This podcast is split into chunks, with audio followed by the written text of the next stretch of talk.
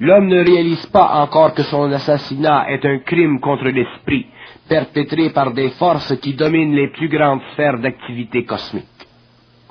L'homme verra pour la première fois que la totalité de la connaissance de la Terre n'est qu'un grain de sel sur le rivage infini de l'intelligence créative. L'être humain ne peut être amené sans aide à reconnaître la réalité, mais dès qu'il est touché par elle, il ne peut la refuser, car déjà elle se fait sentir en lui. Il peut la repousser, mais il ne peut la rejeter. Si aujourd'hui il est encore trop tôt, demain le temps sera venu. L'assassinat de l'humanité représente diverses tranches d'évolution. Une des premières tranches d'évolution liées à cet assassinat relève du fait que l'homme avant d'être chair était esprit vagabond, c'est-à-dire esprit sans abri qui avait besoin d'abri. Un abri fut créé pour lui, c'est-à-dire que lui-même créa son propre abri, son propre corps à partir des matières subtiles.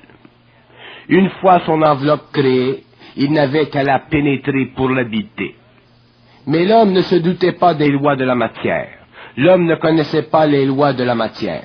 Il ne savait pas, même en tant qu'esprit, que la matière était forte, car la matière elle-même est esprit.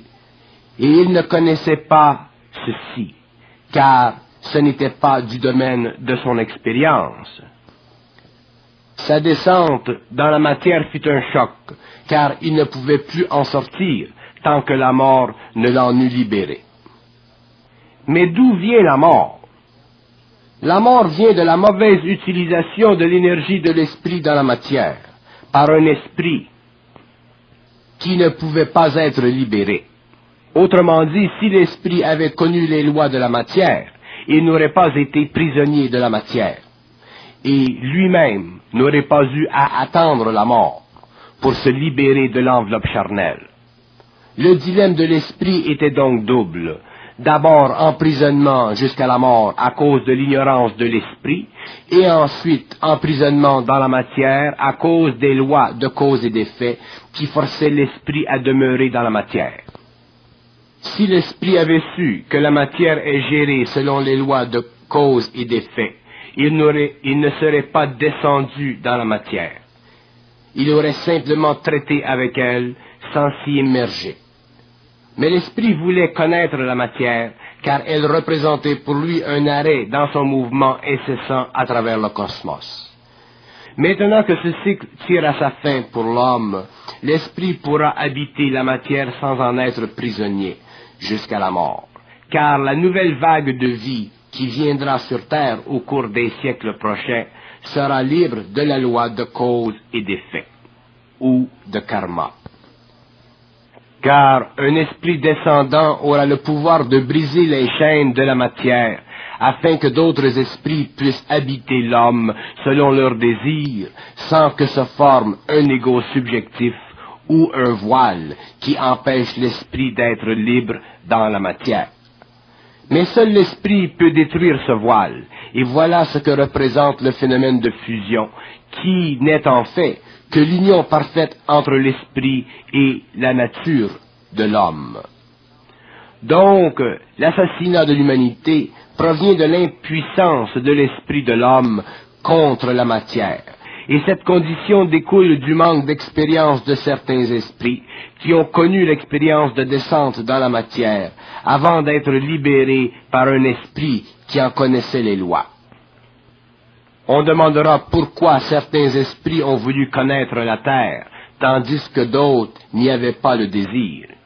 Et on vous répondra que dans le deuxième cas, nous découvrons que ce fut les esprits de la forme qui ne voulurent pas descendre dans la matière par expérience, tandis que les esprits de lumière y consentirent, pourvu qu'il leur fût permis de connaître les lois et les sous-plans de la matière, qui leur étaient cachés par les forces des ténèbres ou les forces archaïques.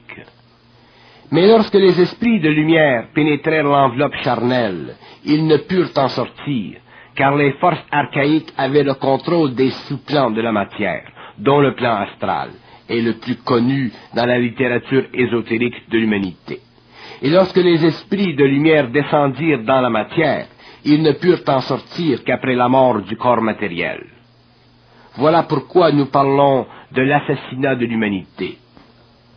Dans ce sens, qu'il devint impossible à l'homme de comprendre les lois de son évolution, de ses origines, car aucun esprit n'avait jusqu'à la fin du vingtième siècle réussi à entrer dans la matière, former un lien inaltérable avec l'ego et être libre de la matière astrale, donc libre purement et simplement.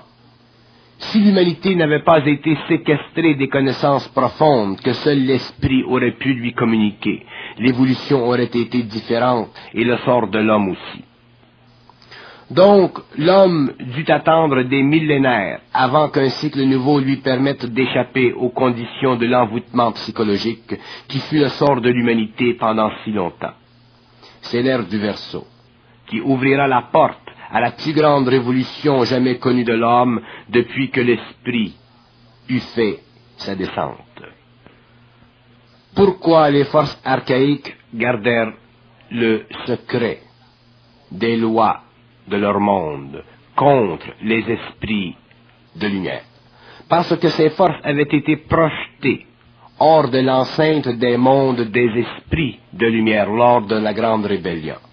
Et leur contrôle des sous-plans de la matière devenait pour elles le signe de leur suprématie dans les mondes inférieurs. Si les esprits de lumière avaient été informés de cette situation, l'homme n'aurait pas été né sur la terre. Et c'est pourquoi ils ne furent pas informés par les esprits de la forme qui avaient cette connaissance. Donc le mystère de l'homme, le mystère de sa souffrance inconsciente et séculaire, aussi bien que de sa souffrance initiatique, fait partie des grands plans d'évolution des esprits de la forme et non des esprits de la lumière. C'est pourquoi l'homme réalisera un jour, comprendra un jour, que la forme est plus puissante que la lumière. Et lorsque l'homme aura compris ceci, il commencera à avoir une idée du pouvoir de la forme et pourquoi l'énergie de la forme est plus grande que l'énergie de la lumière. Et pourquoi tous les initiés qui sont venus sur la terre étaient dirigés par des esprits de la forme et non par des esprits de lumière. Et pourquoi, pour l'initié, la forme et la compréhension de ces lois est plus importante que la lumière et sa manifestation spirituelle. Voilà où commence, en d'autres mots, la science cosmique, c'est-à-dire la science totale et absolue de la matière et de ses sous-plans. L'assassinat de l'humanité veut dire aussi que l'homme, la partie matérielle devenue intelligente à cause de l'ego perfectionné, ne peut plus être rejeté, c'est-à-dire détruit par la mort, car c'est contre les lois de la forme, telles que le voulurent les esprits de la forme.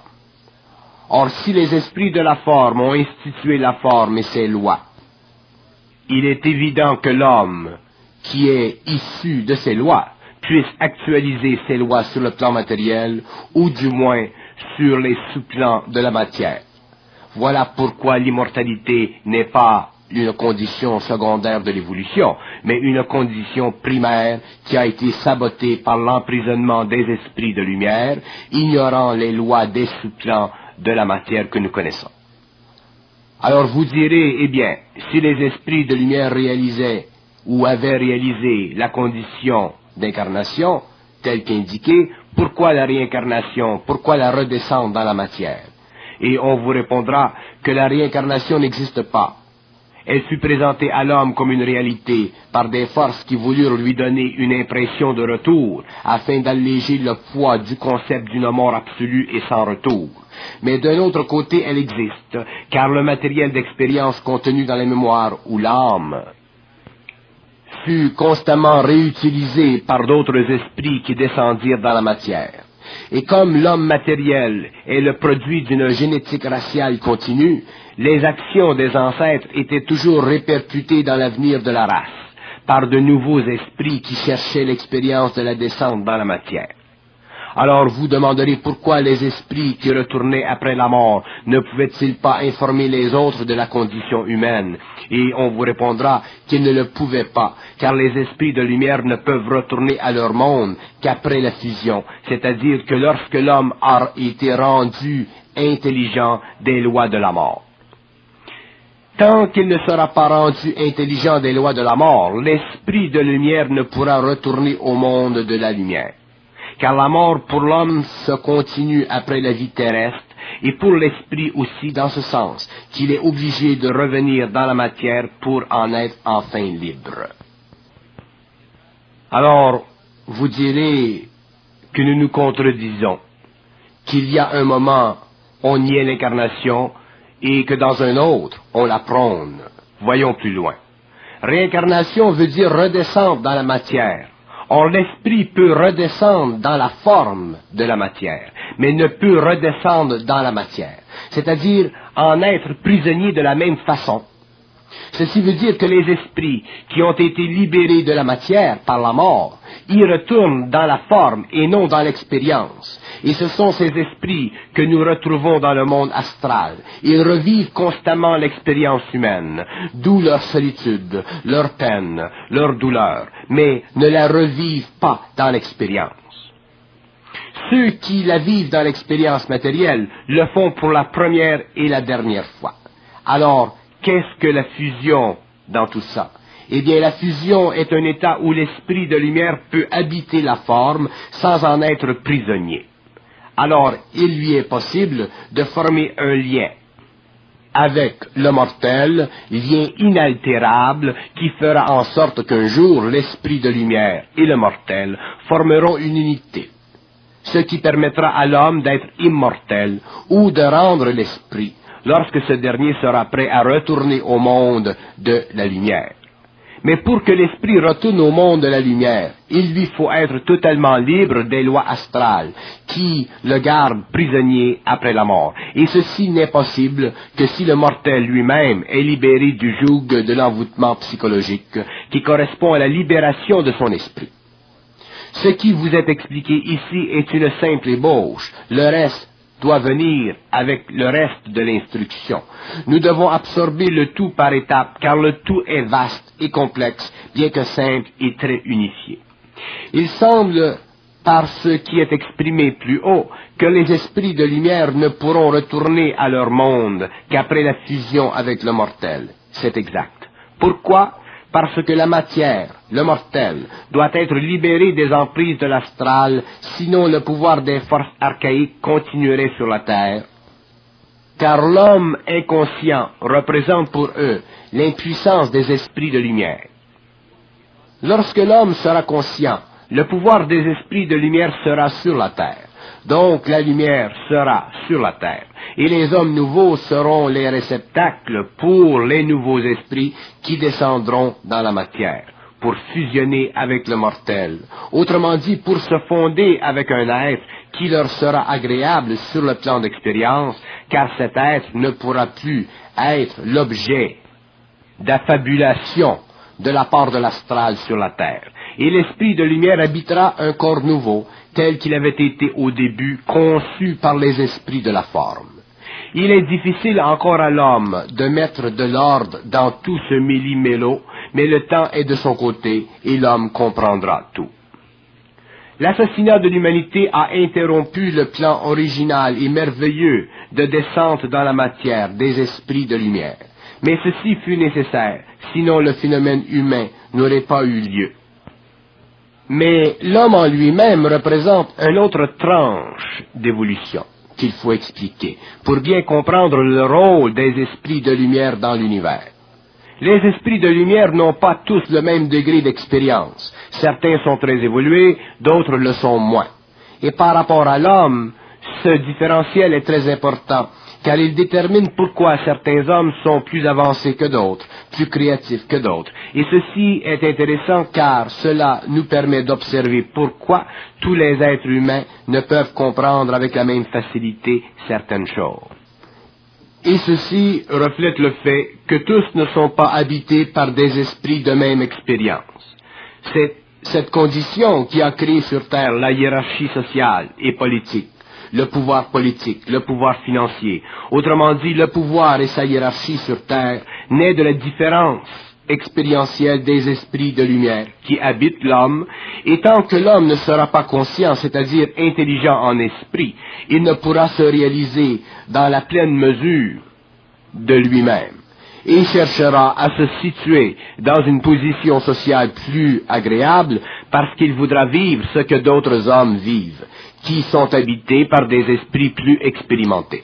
Et ceci est une grande illusion du mortel, tant qu'il n'est pas conscient de son esprit, car la réflexion dans l'ego le poussera à faire certains gestes qui ne sont pas dans la nature de son esprit, mais le résultat d'un effort égoïque. Et c'est cet effort égoïque ou subjectif qui forcera un esprit moins évolué à perdre contact avec l'homme, d'où le mal.